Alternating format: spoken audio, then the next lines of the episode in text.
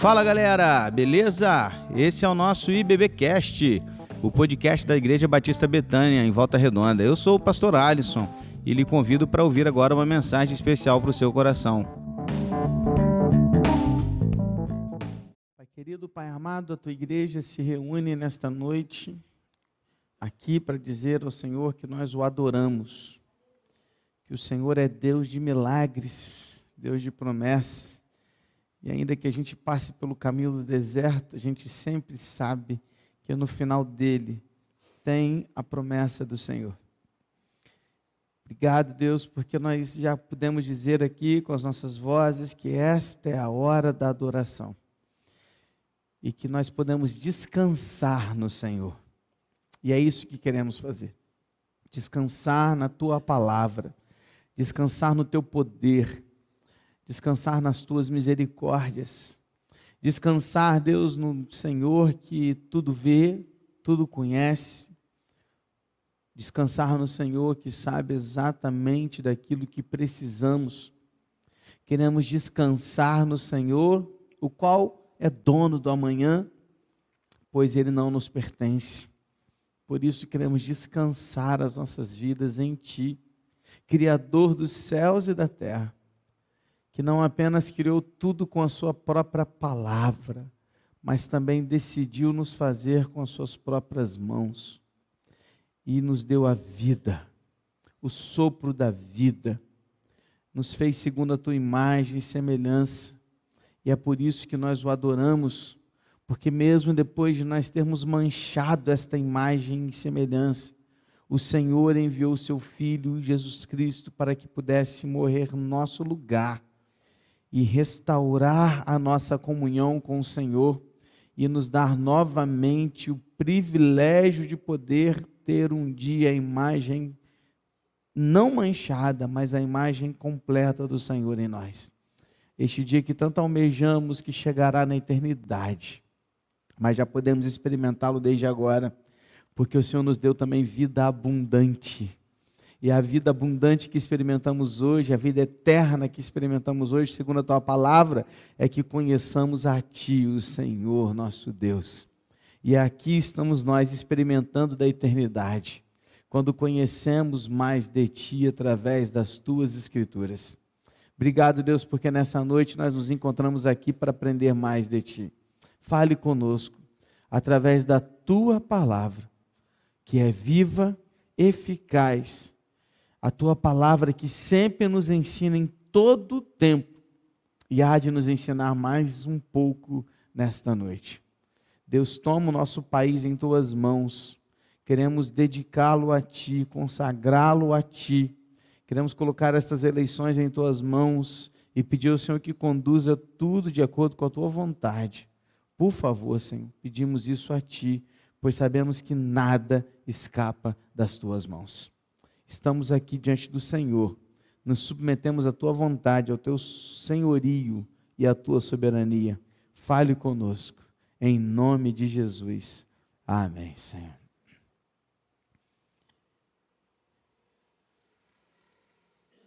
Propositalmente eu pedi os meninos do louvor para que cantassem Caminho no Deserto, porque a frase principal desta música diz: Deus de milagres. E é sobre isso que eu quero falar com você nesta noite. Sobre um Deus de milagres. Porque nós estamos acompanhando a trajetória do profeta Eliseu. E não sei se há outro profeta que tenha realizado tantos milagres quanto Eliseu. Porque Eliseu, ele realmente vem acontecendo um atrás do outro. E cada um que vai nos surpreendendo ainda mais. Isso não por mérito de Eliseu, mas pela graça de Deus sobre a vida dele. Porque Eliseu é só um instrumento nas mãos de Deus. Na verdade, todos os milagres não são de Eliseu, são de Deus. Por isso é o nosso Deus de milagres. Eliseu, depois de ter ressuscitado o filho da sunamita, voltou para Gilgal, onde havia alguns discípulos dos profetas ali. E era um tempo de fome. E eles vivenciavam uma seca muito grande, uma fome terrível naquele tempo, naquele lugar especial. E Eliseu chega ali em Gilgal, e algo acontecerá aqui. Abra sua Bíblia. Segundo livro dos Reis, capítulo 4, nós vamos ver o finalzinho do capítulo 4 e vamos ver boa parte do capítulo 5 hoje, se o tempo nos permitir, creio que vai dar. Então nós vamos hoje começar vendo três milagres. Na verdade, nós veremos hoje três milagres que Deus vai realizar através da vida de Eliseu. Segundo Reis, capítulo 4, 38 a 41. Abra sua Bíblia, ou acesse sua Bíblia através do seu dispositivo, e vamos juntos ler as Escrituras. Estou lendo na nova Almeida atualizada. Fique com a sua Bíblia aberta, porque nós vamos ler vários blocos de versículos hoje, tá bom? Do 38 ao 41 diz assim: Eliseu voltou para Gilgal. Havia fome naquela terra. Quando os discípulos dos profetas estavam sentados diante dele, Eliseu disse ao seu servo: Ponha a panela grande no fogo e faça um cozido para os discípulos dos profetas. Então, um deles saiu para o campo a fim de apanhar ervas. Ele achou uma trepadeira silvestre e, colhendo os frutos, encheu a sua capa com eles. Voltou para casa, cortou os frutos em pedaços e os pôs na panela mesmo sem saber o que eram. Depois deram de comer aos homens. Enquanto comiam do cozido, gritaram: Morte na panela, ó homem de Deus! E não puderam comer. Mas Eliseu disse: Tragam farinha. Ele a colocou na panela e disse: Sirva as pessoas para que comam. E já não havia mal nenhum na panela. Amém? primeiro milagre está aqui. O que, que acontece aqui, gente?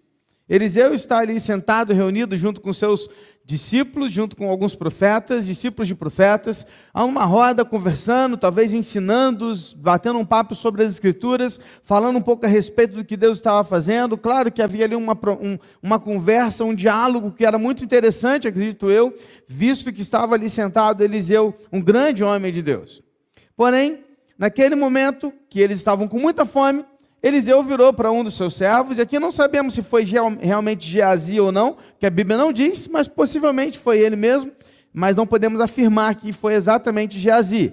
Mas um dos servos de Eliseu, ele falou assim: ó, faz uma comida para a gente aí, prepara uma comida para a gente aí.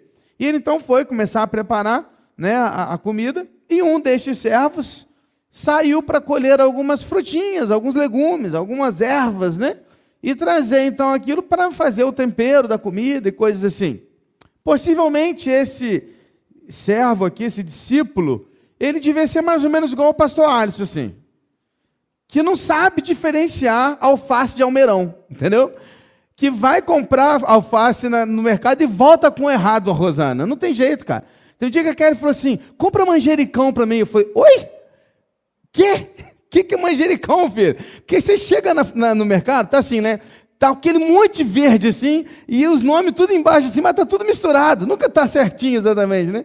Eu não sei diferenciar mesmo, confesso. Negócio, também tem tanta coisa, gente, né? É cheiro verde, é rúcula, é agrião, é, é, é alface crespa, é alface americana, é alface cor de abóbora, é alface roxa, é o tudo quanto é jeito. E, ou seja, não dá para diferenciar tudo, para quem não tem ideia do que é. Não dá. Quem sabe, sabe. Né? Tem gente que chega lá e sabe. Imagino que tem alguns aqui que chegam lá e. Eu que quando eu vou pergunto, eu, mas tem uma vergonha de perguntar, rapaz. E um baita de um homem desse tamanho perguntando para a senhora da o que, que é aqui a rúcula, por favor? Né? É chato, né, cara? Mas então aquele cara, ele não sabia. Então ele chegou lá e começou a pegar algumas coisas e tinha dentre elas algumas ervas silvestres, venenosas. Venenosas. Sem saber. Pegou aquilo tudo, colocou na sua capa e trouxe cortou lá direitinho, jogou na panela, fez aquele tempero, fez aquilo tudo, aquele cozido e começou a servir aquele caldo. É por isso que eu não como caldo, irmãos. Você está vendo? É por isso. e aí começou a servir o caldo, e aí de repente alguém começa a gritar: morte na panela! Morte na panela! O que, que é isso, pastor? Está gritando que, olha, o que estamos comendo é venenoso. Nós vamos morrer. Alguém descobriu que o que estava ali era veneno. Pastor, como que eles descobriram? Irmãos, a Bíblia não dá detalhes a respeito. Pode ser que alguém que conhecesse ao olhar descobriu, ou pode ser que os primeiros que começaram a comer começaram a passar mal imediatamente, de repente começaram a vomitar, se sentir mal, não sei. A Bíblia não diz exatamente como que eles descobriram que havia morte na panela. O que é nos informar, o que nos é informado aqui é que alguém descobriu e disse: "Olha, esse cozido vai trazer morte para gente". Começaram a gritar e imediatamente gritaram o nome de quem? Homem de Deus. Quem é o homem de Deus aqui? Eliseu. Porque geralmente, quando a gente está em apuros, a gente corre para aquele que a gente acredita ser o mais espiritual possível. Né? Quando dá ruim, a gente pega o telefone e liga. É para o pastor, é para o irmão Juca, é para um diácono mais né, maduro. Liga por, por quê? Porque é alguém que a gente sabe que vai nos ajudar de alguma forma. É alguém que a gente já sabe que tem uma, uma sabedoria um pouco mais avançada daquilo que a gente está tendo, porque estuda mais, busca mais, está mais ali, então a gente corre para eles. Então gritaram: Eliseu, Eliseu, deu ruim, tem morte na panela. Eliseu, imediatamente, pega um pouco de farinha, joga dentro da panela, e naquele ato, claro que a farinha não era milagrosa, o milagre aqui está naquilo que Deus fez. Porque senão daqui a pouco você vai começar a jogar farinha nas comidas que não presta, você vai falar, opa, vai resolveu, né? Calma, tá? calma. Aquele momento fez sentido porque Eliseu usou daquela ferramenta que ele tinha e Deus transformou aquele caldo venenoso em algo que ficou é, não, não é necessariamente assim, né? não é que mudou o sabor exatamente, mas ficou não mais venenoso, não mais seria fazer mal para aquelas pessoas. E então, daquela maneira, todos se alimentaram e não houve mais morte na panela. O que, que de cara a gente aprende aqui? Não há morte com Deus, queridos. Onde Deus está, só há vida. Onde Deus está e quem está com Deus não experimenta da morte, mas apenas da vida. Pastor, mas a gente vai morrer. Vai. Mas ao morrer será a melhor coisa para a gente. Porque não haverá morte, mas haverá vida depois da morte. Você pode olhar nas Escrituras, você não vai encontrar nenhuma pessoa que tenha morrido diante de Jesus e os que estavam mortos diante de Jesus, ele ressuscitou. Porque quem está com Deus não experimenta da morte. Amém? A história continua. E aí a gente vai continuar lendo. Vem comigo. 42 a 44 diz assim: Um homem veio de Baal Salisa, trouxe ao homem de Deus pães da primícia, das primícias, vinte pães de cevada e espigas verdes numa sacola. E Eliseu disse: Dê às pessoas para que comam. Porém, o seu servo lhe disse: Como vou pôr isto diante de cem homens? Eliseu tornou a dizer: Dê às pessoas para que comam, porque assim diz o Senhor: comerão e ainda vai sobrar.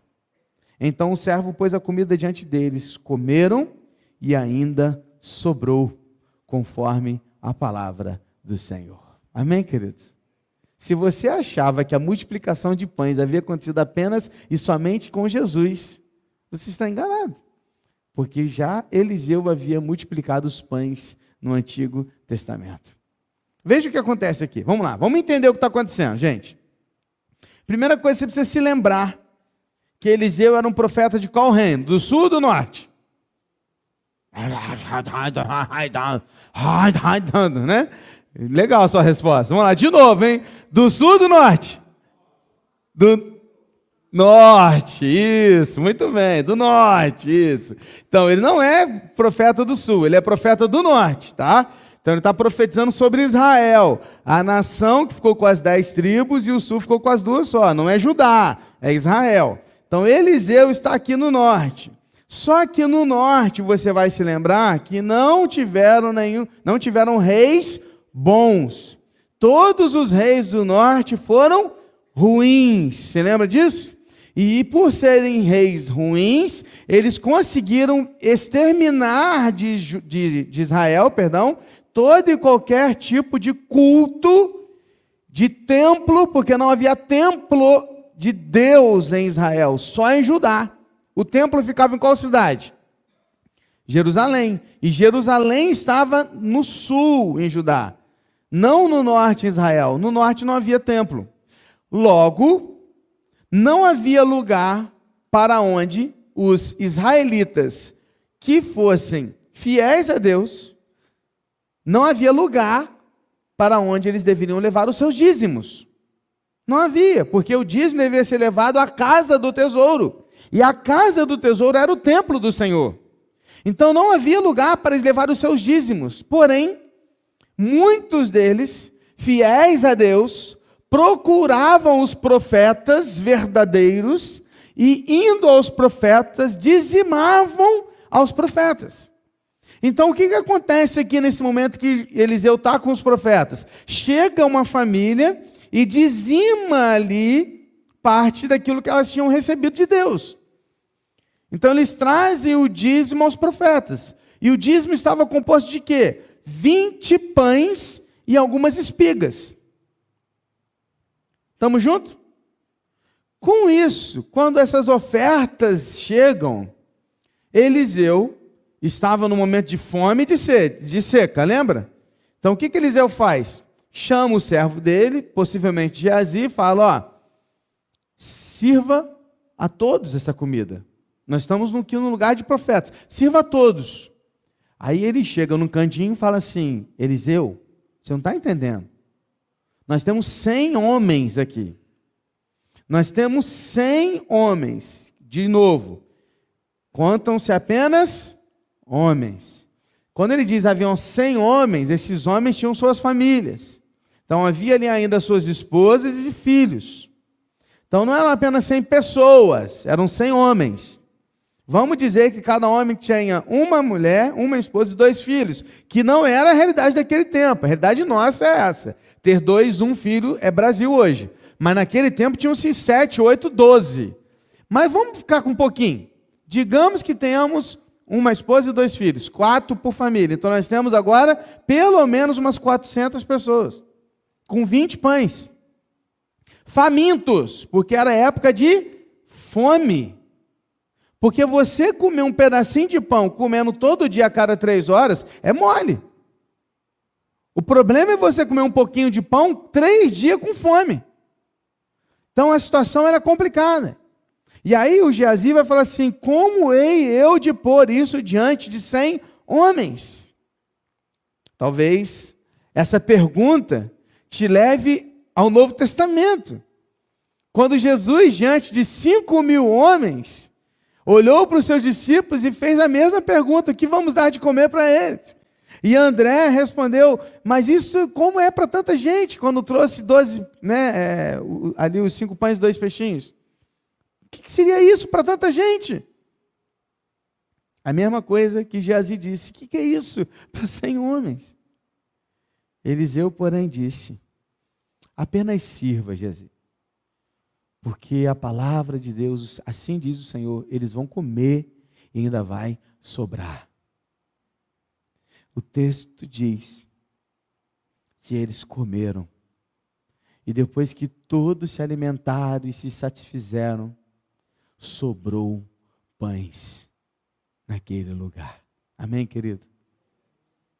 Sabe o que é isso? É a primeira multiplicação de pães descrita na palavra de Deus. É o Senhor alimentando o seu povo e suprindo a sua necessidade. Eliseu não aproveitou aquela situação para fazer um sermão após aquele milagre, não. Mas esse milagre nos garante que Deus conhece as nossas necessidades e que as supre quando confiamos nele. Sabe por quê, irmãos? É uma outra coisa também que a gente precisa entender. Hoje em dia, a gente vive numa sociedade, num momento da história muito boa, muito bom. Por quê? Porque a gente tem congelador em casa, a gente tem freezer, a gente tem geladeira, a gente tem dispensa. A gente guarda quilos de, de, arroz, a gente guarda quilos de macarrão, a gente guarda linguiça, ovo, carne no freezer. Quando a gente vai no início do mês, compra, faz nossa comprinha, a gente separa em saquinhos, coloca lá direitinho o frango, tudo lá, para a gente poder comer durante o mês, quando a gente puder. A gente faz isso. Mas, querido, isso não era a realidade daquele povo, não, querido. Então você não pode pensar nesse tempo olhando a partir da sua perspectiva de vida olha a partir da perspectiva de vida deles. Sabe por quê? Porque no tempo de Eliseu, o povo preparava a comida que eles tinham para aquele dia, um dia de cada vez. Era literalmente um dia de cada vez. Basta cada dia o seu mal. Era literalmente assim, irmãos. Não à toa na oração do Pai Nosso, o Senhor Jesus nos ensinou a orar o pão nosso de cada dia. Dá-nos hoje. Por quê? Porque era para eles uma situação de ter o pão de cada dia. Eles não tinham comida guardada para cinco, para seis dias, era para cada dia. E quando eles chegam numa situação como essa, uma lição que a gente aprende aqui é que o Senhor supre todas as nossas necessidades com as riquezas da sua graça. Amém? É o que ele faz. Perceba, eu estou dizendo que Ele vai te dar tudo que você quer. Eu estou te dizendo que Deus vai suprir as suas necessidades. É disso que trata. Porque o Novo Testamento, quando Jesus está em Mateus capítulo 6, ele fala exatamente disso. Quando ele chega no versículo 33, quando ele disse aquele versículo que a gente conhece muito, buscar em primeiro lugar o reino de Deus, a sua justiça, e as demais coisas vos serão acrescentadas. Ele não está falando de tudo que você quiser, não. Ele está falando do contexto anterior, e o contexto anterior ele está falando de comida, bebida e roupa. Porque ele está falando dos, dos pássaros que são alimentados pelo campo. Ele está falando que como que pode, Deus cuida dos pássaros, como ele não vai cuidar dos seus filhos, é isso que ele está dizendo. Se Deus veste os campos com as mais belas flores, Ele não vestiria os seus filhos. É isso que Ele está dizendo. Ou seja, necessidades. O Senhor não deixará faltar nos nossos lares as nossas necessidades. Ele cuida de nós. Ele cuida do seu povo. Nós somos os seus filhos. Amém? Depois disso, desses dois milagres, vem o terceiro milagre dessa noite, o qual nós vamos falar um pouquinho mais dele, até porque é um milagre que você conhece bem, eu tenho certeza que já ouviu falar deste homem, dessa história, da história de Naama. E nós chegamos a mais um dos milagres muito conhecidos de Eliseu, como da Sunamita, chegamos também ao milagre de Naama. Vamos olhar para ele? Capítulo 5, versículos de 1 a 3.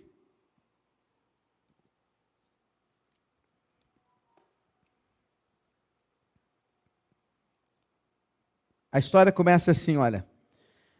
Naamã, comandante do exército do rei da Síria, era grande homem diante do seu senhor e de muito conceito, porque por meio dele o Senhor tinha dado a vitória à Síria. Ele era herói de guerra, porém sofria de lepra. Tropas saíram da Síria e da terra de Israel levaram cativo uma menina que ficou ao serviço da mulher de Naamã e um dia a menina disse à sua senhora: Quem dera o meu senhor, ou seja, Naamã, estivesse na presença do profeta que está em Samaria, ele o curaria da sua lepra. Nós estamos falando aqui, queridos, agora do, da Síria. Naamã, ele era da Síria. Naamã era o general, segundo no poder da Síria, estava abaixo apenas do rei o rei chamado como Ben Haddad II. E Naamã estava abaixo dele. Então o rei estava aqui, Naamã era o segundo na sucessão do poder. Naamã era um cara muito estimado, querido, amado pelo povo, pelos seus soldados. Era um camarada muito bom no que fazia, tinha qualidades, mas ele tinha um problema. Ele tinha lepra. Ele era um leproso.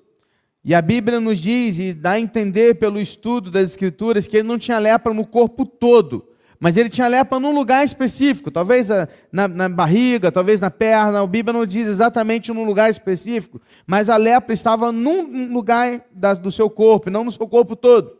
Porém, sabemos que a lepra se espalha facilmente e, consequentemente, leva à morte. Então, aquele homem estava fadado à morte, ele iria morrer, muito mais cedo do que imaginava. Mas a esposa dele tinha uma escrava, uma menina, que pelo texto, pelo original, dá-se a entender que era uma adolescente. E essa adolescente, ela era israelita. E essa menina testemunhava do poder do seu Deus na casa de Naamã. E certa vez ela disse à sua patroa, à sua senhora: Olha, quem dera se o meu patrão pudesse conhecer o profeta que vive em Samaria. Tenho certeza que ele o curaria. Sabe uma coisa que eu aprendo aqui, irmãos? Uma primeira lição que eu queria deixar para as nossas vidas aqui nesse capítulo? Nunca subestime o poder de um simples testemunho. Nunca subestime o poder de um simples testemunho. Porque Deus pode pegar as palavras dos lábios de uma criança e levá-las aos ouvidos do rei. Nunca pense, querido, que você não está sendo visto. Nunca pense que as pessoas não, te, não estão te ouvindo. Nunca pense que o que você faz, o que você fala não tem valor. Nunca pense que um simples ato uma simples palavra com um cliente, com um, um, um passageiro, com um familiar, com um patrão, com um, um seu líder, não importa. Nunca pense. Porque um pedacinho, uma simples palavra, um simples ato, um simples testemunho pode mudar a vida daquela pessoa. Pequenos atos e pequenas palavras salvam vidas. E Deus usa essas pequenas palavras. Não importa a sua idade ou sua posição. Ela era uma menina, adolescente e escrava. E Deus usou a vida dela mesmo assim. Nunca subestime o poder de um simples testemunho. Amém? Nunca pare de testemunhar daquilo que Deus tem feito na sua vida. Você pode achar que ninguém está vendo, mas alguém está vendo. É uma, uma simples forma de agradecer, de não murmurar, de não reclamar, mas de, faz, de trazer uma palavra boa. Isso faz muita diferença. Aí o texto continua, vamos continuar na história. 4 a 10. Então, Naamã foi contar isso ao seu senhor, dizendo: Assim assim falou a jovem que é da terra de Israel. Contou para o rei o que a menina havia dito. E o rei da Síria respondeu: Vá, eu enviarei uma carta ao rei de Israel. Então Naamã partiu, levou consigo 340 quilos de prata, 72 quilos de ouro, 10 mudas de roupa. Levou também ao rei de Israel a carta que dizia: Tão logo essa carta chegar a você, saiba que eu lhe enviei Naamã, meu servo, para que você o cure da sua lepra. Quando o rei de Israel acabou de ler a carta, rasgou suas roupas em sinal de medo e disse: Por acaso sou Deus com o poder de tirar a vida ou dá-la? Para que este envie a mim um homem para eu curá-lo da sua lepra? Como vocês podem notar e ver, ele está procurando um pretexto contra mim. Mas quando Eliseu, homem de Deus, ouviu que o rei de Israel havia rasgado as suas roupas, mandou dizer ao rei: Por que o Senhor rasgou as suas roupas? Deixe-o vir a mim, e ele saberá que há profeta em Israel. Então, Naamã foi com seus cavalos e os seus carros e parou à porta da casa de Eliseu.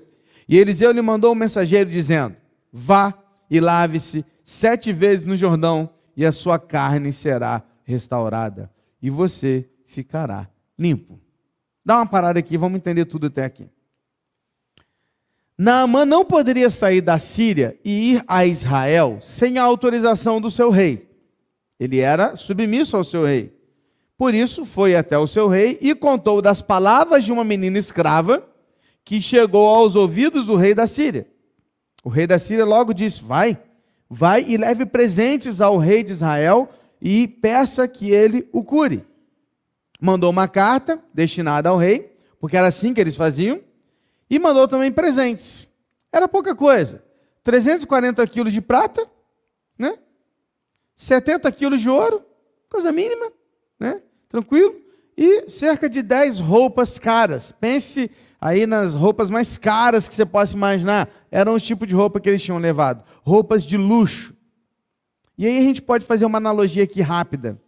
Porque você percebe que Naamã, ele não vai ao rei de Israel, ao profeta de Israel, sem levar nada. Ele leva presentes para que esses presentes lhe deem em troca a sua cura. Querido, preste atenção. Você pode perceber que essa história de Naamã nos ensina muito sobre aquilo que Deus faz em nós e que Ele faz apenas pela graça e não por aquilo que nós podemos dar. Porque Naamã, ele está representando aqui as nossas vidas. E geralmente o que nós achamos é que se eu der algo a Deus, Ele vai me dar algo em troca. Que se eu fizer tudo que eu posso para Deus, Ele vai me salvar. E que se eu for à igreja direitinho, eu vou fazer a minha parte e Ele vai me dar salvação. E que se eu fizer as coisas do jeito que Ele quer, ele vai me dar aquilo que eu quero. Geralmente é assim que nós pensamos.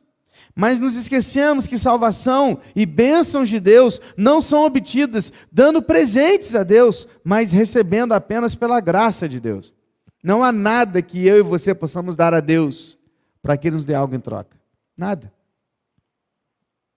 E ele representa exatamente isso. O rei Jorão leu a carta. E aí eu fico imaginando a cara dele. Porque o rei Jorão não era nada espiritual. Tampouco amigo íntimo de Eliseu, não era. Aí ele começou a ler: Estou te mandando todos esses presentes, a carta, e o meu Naamã, que é o meu general, para que você o cure. Rapaz, imagina aquele homem.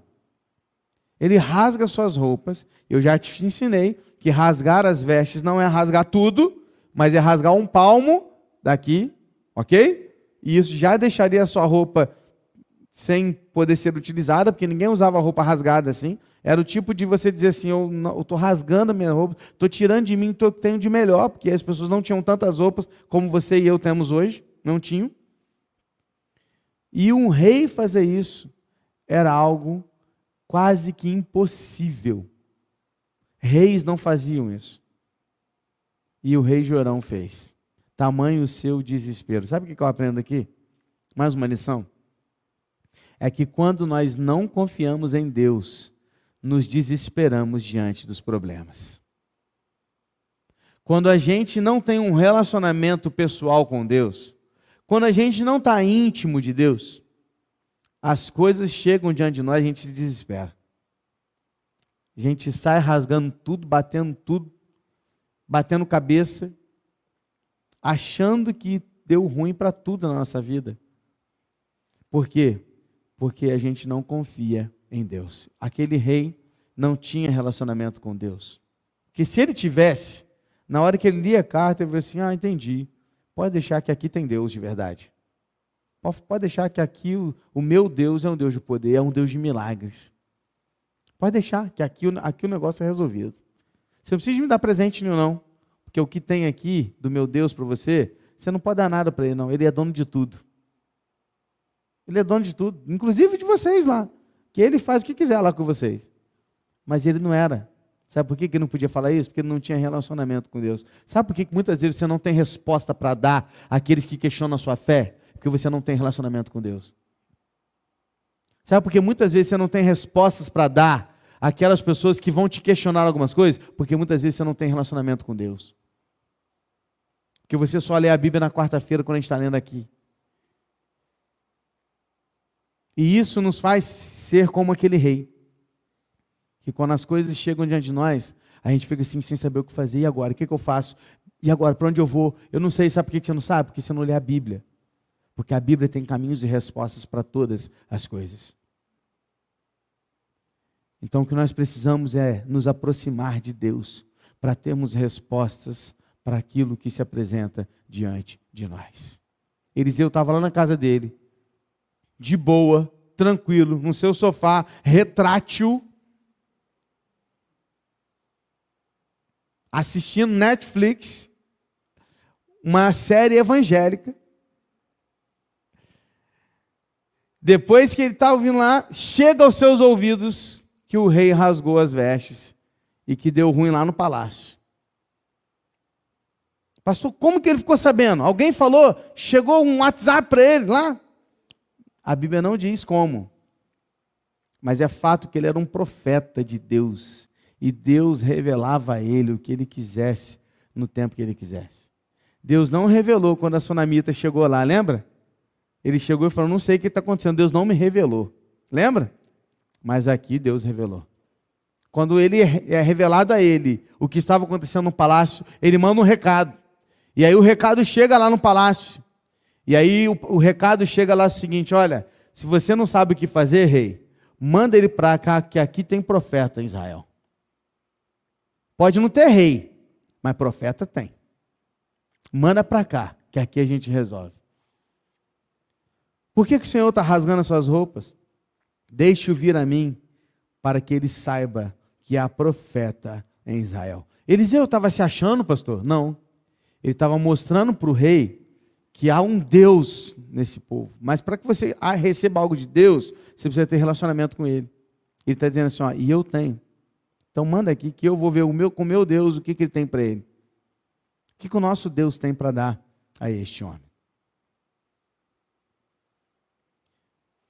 Naamã pega a sua caravana, pega os presentes e vai para a casa de Eliseu.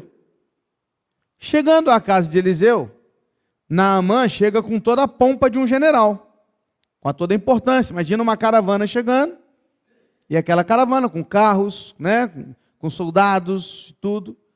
E quando ele chega na casa de Eliseu, ele espera ser recebido como um general.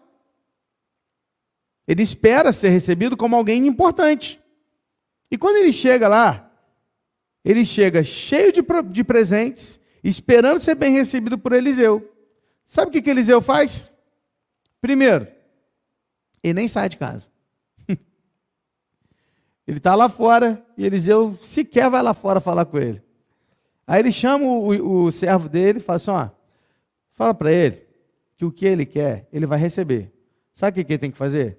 Ir até o Rio Jordão e banhar-se por sete vezes. Depois de sete vezes ele estará curado. Vai lá e fala com ele. Sequer Eliseu saiu para falar com Naamã. Naamã se sentiu ofendido. Como assim? A resposta, querido, de Eliseu foi muito clara, muito direta. Vá, lave-se sete vezes no Jordão e a sua carne será restaurada e você ficará limpo. Sabe o que eu aprendo aqui? que ao buscar respostas em Deus, nós sempre acharemos respostas. Mas talvez elas não sejam o que a gente quer. Querido, deixa eu te falar uma parada. Deus sempre vai te responder. E isso não é porque você merece, não, porque isso é com relação ao caráter dele. Porque mesmo que a gente seja infiel, ele permanece fiel a nós. Então presta atenção, Deus sempre irá nos responder. Nem que seja um, abaixa sua bola aí, espera que eu vou te responder ainda. Nem que seja um, não, não vou te dar. Mas ele responde. Deus sempre tem resposta para nós. Só que nem sempre as respostas que Deus nos dá são respostas que queremos ouvir. Naamã não queria ouvir aquilo. Naamã não estava afim de ouvir aquela resposta. Naamã queria ser curado. Naamã queria ser bem recebido. Naamã queria chegar ali e que profeta saísse e o recebesse, e que o levasse para tomar um café, e que fizesse um banquete para ele. Mas não foi o que aconteceu. Aí você pensa um cara que saiu lá da Síria, 160 quilômetros de distância, chega aqui em Samaria, para receber uma resposta de Deus. E o profeta fala: anda mais 50 quilômetros, que era mais ou menos a distância que ele estava do Rio Jordão, do lugar mais próximo, e se banhe sete vezes lá. Vejamos, versículos 11 e 12. Naamã ficou indignado e se foi, dizendo: Eu pensava que ele certamente sairia para falar comigo, ficaria em pé, invocaria o nome do Senhor seu Deus, passaria a mão sobre o lugar da lepra e restauraria o leproso. Por acaso não são Abana e Farfar, rios de Damasco, melhores do que todas as águas de Israel? Será que eu não poderia me lavar neles e ficar limpo? Deu meia volta e foi embora, muito irritado. Ele se enfureceu, irmãos, e a causa da fúria dele era o seu orgulho. Mas para que Deus curasse Naamã, primeiro ele tinha que tratar o orgulho de Naamã.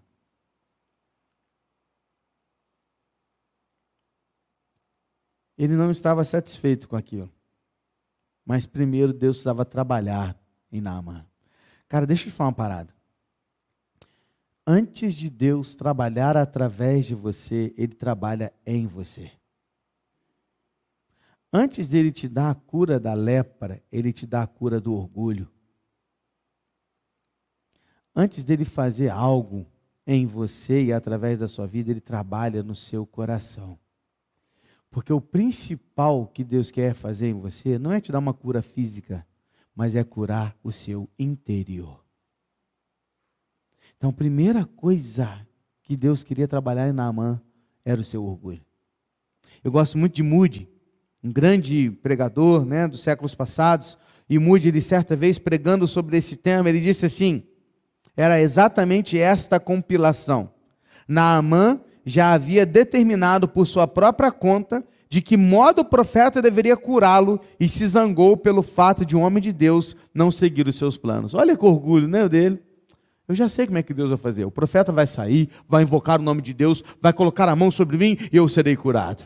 Olha, está tudo na cabeça dele. Sabe quando você planeja tudo do seu jeito e você fala assim, Deus, olha só, eu quero que senhor faça assim, mas é assim, tá? Ó, o caminho é esse, esse e esse, tá bom, Deus?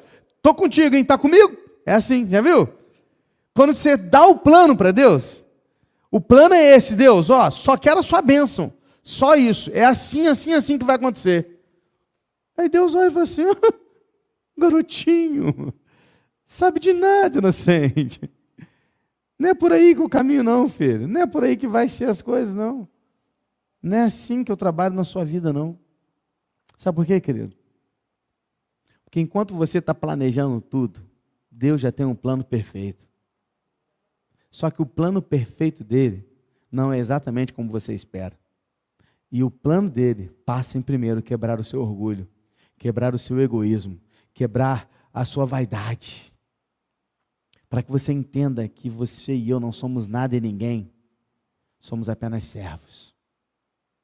Enquanto você não entender isso, você não vai experimentar aquilo que Deus tem para você. Porque o orgulho nos afasta dos milagres de Deus. O orgulho nos faz acreditar que podemos resolver as coisas do nosso jeito. E o orgulho nos faz achar que sabemos mais que Deus, que a Sua palavra a respeito da vida. Só que esse orgulho não vai te levar em lugar algum. Vamos ver o que acontece?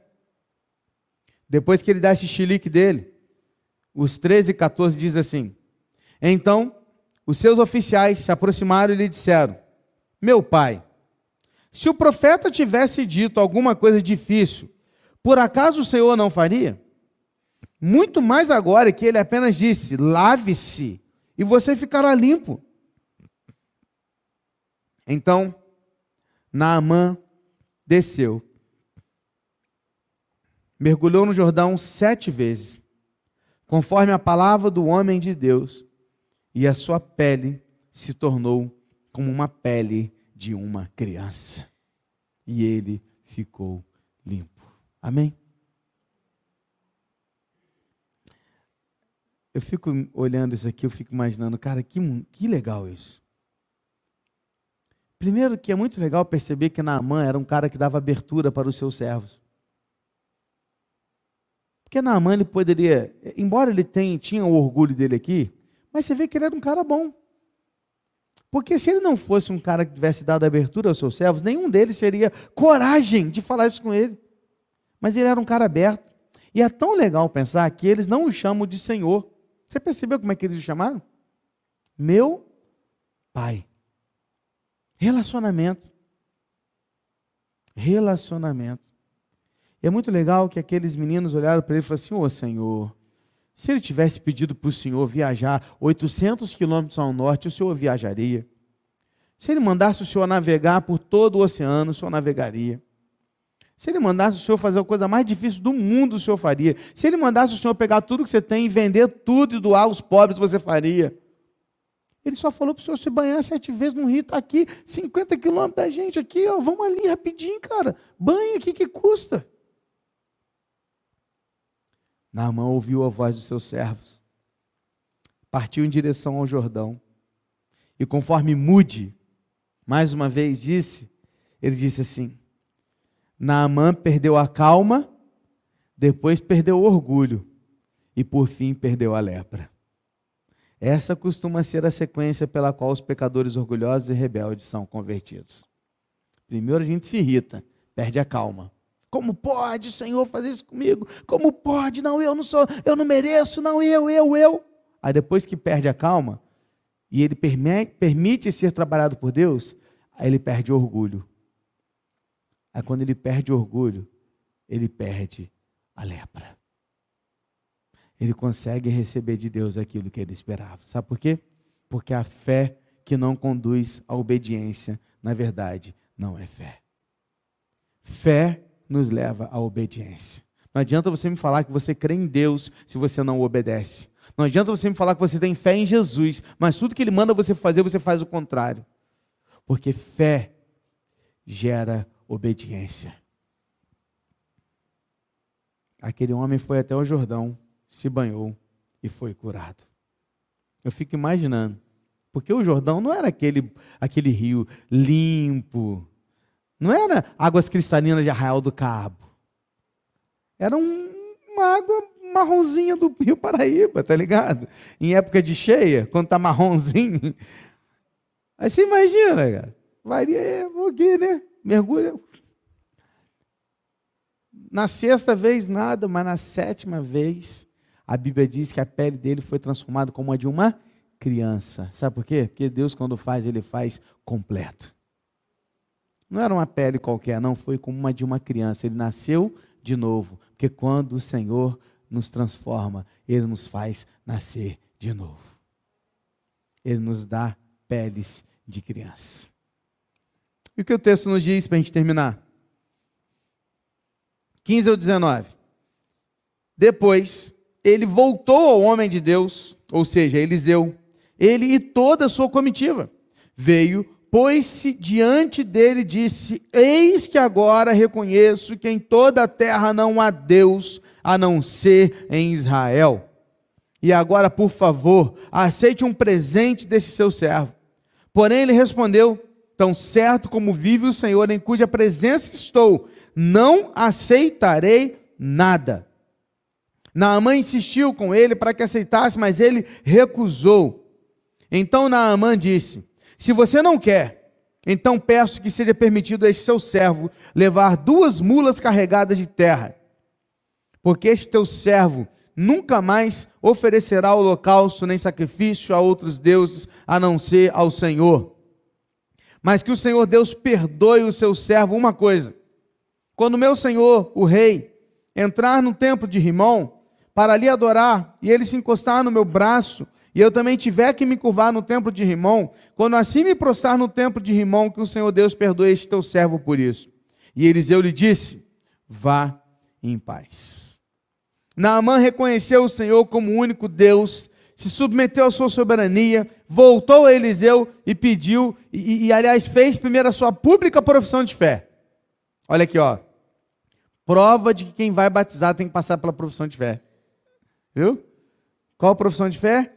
Hoje eu reconheço que não há outro Deus senão Israel. Não existe outro Deus senão o Deus verdadeiro.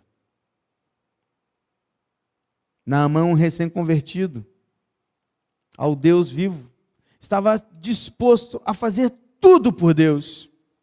Sabe quando você se entrega para Jesus, aquela, aquela chama do primeiro amor, que a gente tantas vezes fala assim, volta a chama do primeiro amor, sabe? Aquele negócio que você faz tudo por Deus. Tudo. Talvez você está aqui e essa chama sua está apagadinha. E Deus está aqui falando assim, cara, volta a ter aquela chama que você tinha. Quando você se entregou, você queria fazer tudo.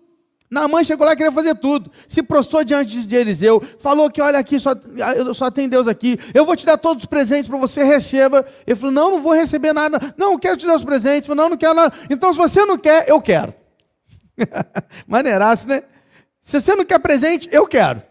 Me deixa eu levar duas mulas cheias é, com terra carregada desse lugar para mim, para o meu povo, para minha terra. Eu quero levar terra desse lugar. Pastor, mas que ideia! Como assim levar terra de Israel para lá? Né? Tem gente que volta com as coisas de Israel, né? volta com água de Israel, né? volta com pedrinha de Israel, mas não tem nada disso, não tem poder nenhum isso. Né? Mas por que, que para ele tinha? É porque você tem que entender o conceito da teologia deles. Presta atenção. Hoje, com a Bíblia completa, cara, a gente entende que João 4, que a Sueli leu aqui quando a gente cantou Vem essa hora da adoração, que não é sobre lugar. Certo? Eu posso adorar a Deus em qualquer lugar, inclusive em tempos pagãos. Eu posso adorar a Deus porque não é, não é o lugar que importa. É sobre quem nós somos e não onde estamos. Isso hoje, que você está com a Bíblia completa. Mas naquele tempo a Bíblia não estava completa. A revelação é progressiva, ela faz a cena assim, ó, ela se cumpre em Jesus e ela é fechada nas Escrituras. A revelação se fechou nas Escrituras. Mas aqui a revelação estava aqui, ó, progressiva, acontecendo. Então, para eles, para eles, cada território tinha um Deus. Então, Deus, por isso que ele fala que só há Deus em Israel. Porque para ele, na, na mente teológica dele daquele tempo, a terra de Israel pertencia ao Deus vivo e só tinha um Deus, que é o Deus de Israel. Então, para ele adorar o Deus de Israel, ele tinha que adorar onde? Em Israel. Só que ele não podia, porque ele era da Síria, ele tinha que voltar para a Síria. Então, o que, que ele faz? Leva um pedaço de Israel comigo. Então ele leva a terra de Israel, faz um cantinho lá para ele, joga a terra de Israel, e quando ele pisa ali naquela terra, na cabeça dele ele estava mesmo, estava pisando na terra de onde? De Israel. E ali ele adorava ao Deus de Israel. Então essa é a compreensão, queridos. Na verdade, o que você precisa pegar aqui é que quando nós somos transformados por Deus, nossos atos precisam mudar. É o que você precisa pegar aqui. O que, que mudou? Ele mudou completamente.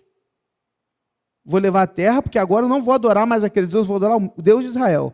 E aí ele já faz o seguinte, ó, e Eliseu, eu já peço você que me peça ao Deus para me perdoar, porque eu sou de lá. Então quando eu voltar para lá, eu tenho trabalho para fazer. Quando eu chegar lá, você é meu eu sou general. Para eu ganhar o meu rei e ganhar os que estão ao meu redor, eu vou precisar ficar lá com eles, porque senão eu não ganho eles. Para eu convencê-los de que só há Deus Israel, eu vou ter que ficar com eles. Só que ficando com eles, eu vou ter que fazer algumas coisas que eles fazem aos deuses falsos. E eu vou precisar ir com eles ao templo lá do Deus deles. Eu vou precisar entrar lá. E eu vou ter que, às vezes, até me ajoelhar lá diante do meu rei junto, porque eu sou o segundo dele. Mas quando eu estiver fazendo isso, eu não estou fazendo isso para adorar, não. Eu estou fazendo isso me fazendo como um fraco para ganhar os fracos. Me perdoa já por isso, porque eu não posso abandoná-los. Eu quero ganhar minha família. Eu quero ganhar meus amigos. Eu quero ganhá-los para o Senhor. E por isso eu vou lá fazer isso. Pastor, então quer dizer que eu posso andar por tudo onde qualquer lugar, fazer, andar no meio da galera, da carne para ganhar os fracos. Não, não é nada disso que estou falando. Não, não aproveita as coisas para sua é, para satisfazer os seus desejos da carne, não. Sai para lá o velho homem. Né? O que eu estou te dizendo é que naquele momento, para aquela situação de teologia, de novo, hoje você já conhece a teologia como todo, não como ele. Ele conhecia só a metade. Você já conhece todo. A gente sabe que para ele era importante fazer isso. Mas a gente sabe que o que significa isso aqui? Era que eu não. Olha o que, que você tem que pegar de lição aqui. É que quando eu me entrego para Cristo de verdade, eu sou transformado por Ele, eu tenho que voltar para onde eu faço parte e não abandoná-los, mas ganhá-los para Cristo. Porque tem gente que vira crente, nunca mais volta a falar com os amigos de serviço, da escola, da família, abandona todo mundo. Não, querido. Aí que você tem que ser mais amigo deles, para que eles vejam em você uma vida transformada. Isso não significa ir aonde eles vão, fazer o que eles fazem, beber o que eles bebem, fumar o que eles fumam. Não. Significa que na hora que você pode estar com eles, você vai estar e vai ser bom testemunho para eles. É isso. E assim a gente vai tentando ganhar aqueles que Deus nos deixou para que a gente ganhe-os para Cristo. Sabe por quê? Porque se fosse só para ser salvo e subir, cara, na hora que Deus te convertia, seu era arrebatado, igual Elias. Não ia ser bom? Entregou para Cristo, arrebatamento, automático. Mas não é. Por que, que você fica aqui? Porque ainda tem gente para ganhar. Lembra quando Jesus cura lá aquele homem? Agora eu lembro, eu acho que é um endemoniado, né? Ele restaura a vida dele. Ele fala assim: Agora eu quero ir contigo, Jesus. Ele fala: Não. Agora você vai voltar para onde? Para sua casa, para sua família. E lá você vai falar do que eu fiz por você. Nós devemos testemunhar do que Cristo fez em nós, aqueles que estão ao nosso redor. Amém?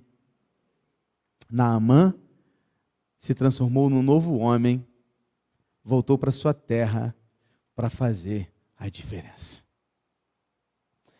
Aqui acaba a história, pastor? Não. O que, vai acontecer agora, pastor? E Naamã já está indo embora? Não. E, e, e o Geazi vai entrar nesse meio e vai. E os presentes vão para onde? Calma, não perca o próximo episódio. Quarta que vem estaremos aqui às 19h30. Tá bom? Vamos orar? Fique em pé, querido, no seu lugar. Como é bom estudar a Bíblia, né, rapaz? Dá para ficar aqui até às 10, rapaz. Tranquilo.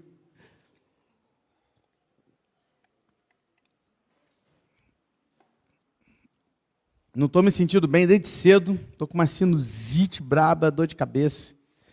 Achei até que não ia conseguir vir para o culto hoje, mas Deus foi trabalhando, trabalhando e deu para vir. Mas graças a Deus, né, a gente está melhor. A Kelly também não está sentindo muito bem. Não é gravidez, pode ficar tranquila, tá? Não está grávida. Mas ficou em casa com as crianças por conta disso também. Mas olha aí por nós, olha pela nossa saúde, pelas nossas vidas, tá? E que Deus continue aí cuidando de todos nós, em nome de Jesus. Feche seus olhos, vamos orar. Pai, obrigado por esse estudo, obrigado por essa palavra, obrigado por tantos ensinos e aprendizados.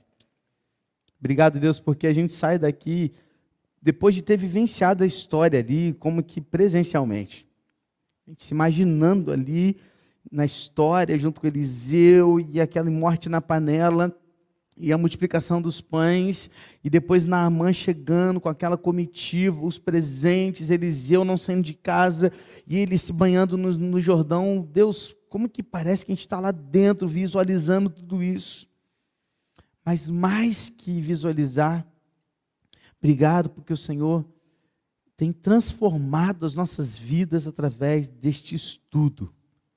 E a gente sai daqui cada dia mais animado para continuar aprendendo e praticando o que o Senhor tem nos ensinado. Que a gente, ó Deus, possa vivenciar isso todos os dias. E que seja um tempo de crescimento, de amadurecimento. E que o Senhor, ó Deus, continue realizando antes em nós, como o Senhor fez em Naamã, para depois transformar-nos e então usar-nos. Porque eu tenho certeza que primeiro o Senhor quer curar é o nosso orgulho, é o nosso coração, é a nossa vaidade. Primeiro é lá dentro, para depois usar as nossas vidas. Primeiro fazer em nós e depois fazer através de nós. Por favor, Deus, transforma-nos. Limpa-nos como o Senhor limpou Naamã Obrigado, porque aquilo que o Senhor fez com Naamã, isso foi como uma analogia para aquilo que Jesus Cristo fez em nós. Quando pela tua graça o Senhor nos purificou e nos deu vida nova, como que de uma criança, literalmente uma criança, nascendo de novo, pelo Espírito e pela água. Obrigado, Deus, por isso, porque a tua palavra é maravilhosa. Leva-nos para casa em segurança e em paz. Dê-nos um restante de semana abençoado. E que no domingo, quando a gente se reunir aqui manhã e noite, seja para a glória do teu santo nome. E agora que o amor de Deus o Pai, a graça salvadora do nosso Senhor e Salvador Jesus Cristo, a comunhão e a consolação do Santo Espírito de Deus, esteja com todo o povo de Deus espalhado na face da terra, mas em particular com o teu povo aqui neste lugar, agora e para todo o sempre. Amém, Senhor. Que Deus abençoe a sua e a nossa vida, em nome de Jesus. Vamos com Deus.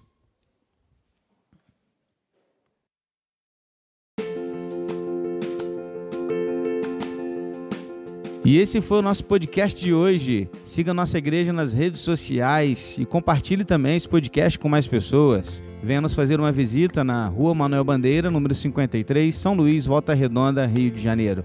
Um abraço e até mais.